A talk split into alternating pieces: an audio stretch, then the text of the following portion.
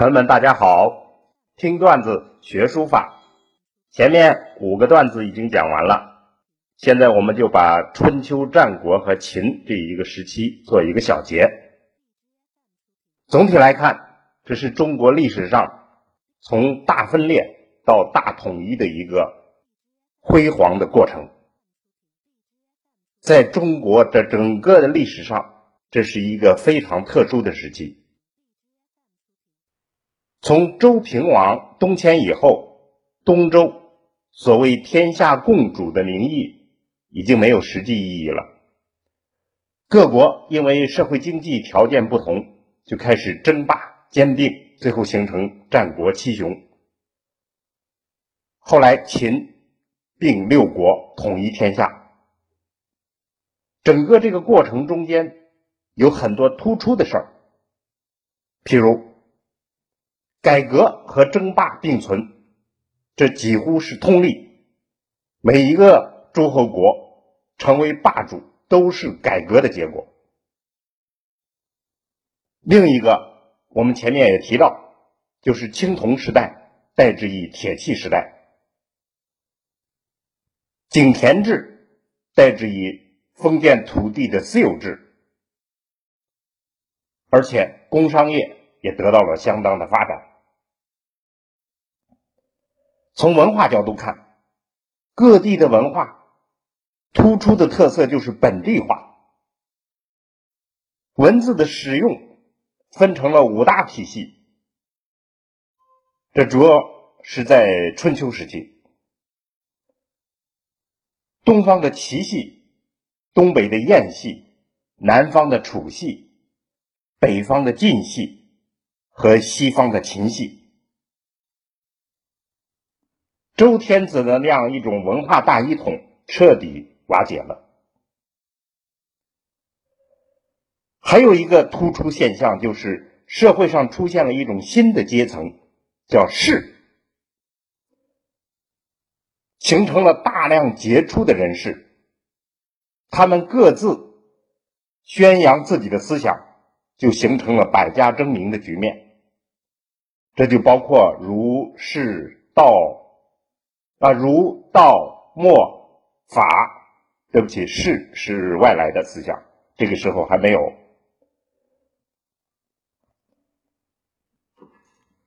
最后是秦并六国，实行高度的中央集权，提出了车同轨、书同文、行同伦这样的思想。这就是春秋战国和秦。整个的一个大的社会文化形式，那么适应这样一个分裂又统一的社会大变动，就会创造出很多新的东西。从书法角度来看，各国的书体不同，产生了很多奇怪的书法，好比鸟、虫、龙、凤这些奇葩书。还有秦通过删减，把大篆改成了小篆，而且在民间还形成了一种古隶，就是秦隶，这为以后新的变革打了一个基础。第三点就是秦为了宣德扬威，大量刻石，掀起了一个刻石书法的高潮。也是为以后探索的道路。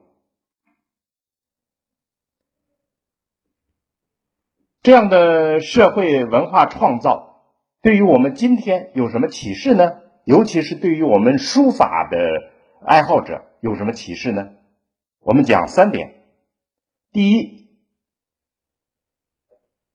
先有社会需求，然后产生相应的思想。这样才有书法的变革，最后形成创新。例如，秦提出的书同文就是这样：先有社会需求，然后提出一种思想，落实为政策，最后产生了秦小篆这样一个过程。第二，我们说书道有规律，无定则，一般都是实践者先行。例如，金文草书的实践，再例如历变的实践，都是实践者探索出来的，根据社会的需求探索出来的。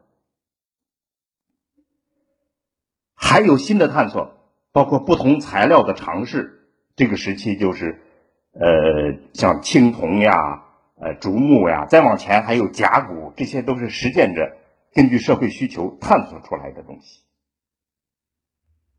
当然，探索也会走上歧路，偏离主线，好比鸟虫书法，还有很多奇葩的书法，在历史上没有留下名的还有很多很多。人类走了很多弯路，大量的这种探索。都淹没了。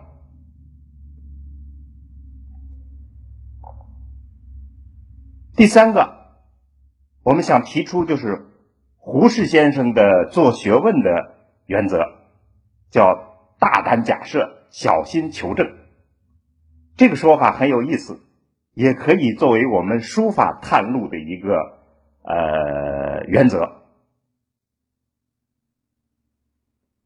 好。正如《三国演义》所言：“天下大事，分久必合，合久必分。”书法就是在这一块分分合合的动荡的大地上开出的鲜花。一方面别无选择，另一方面也恰如其分。这就是我们今天讲的段子：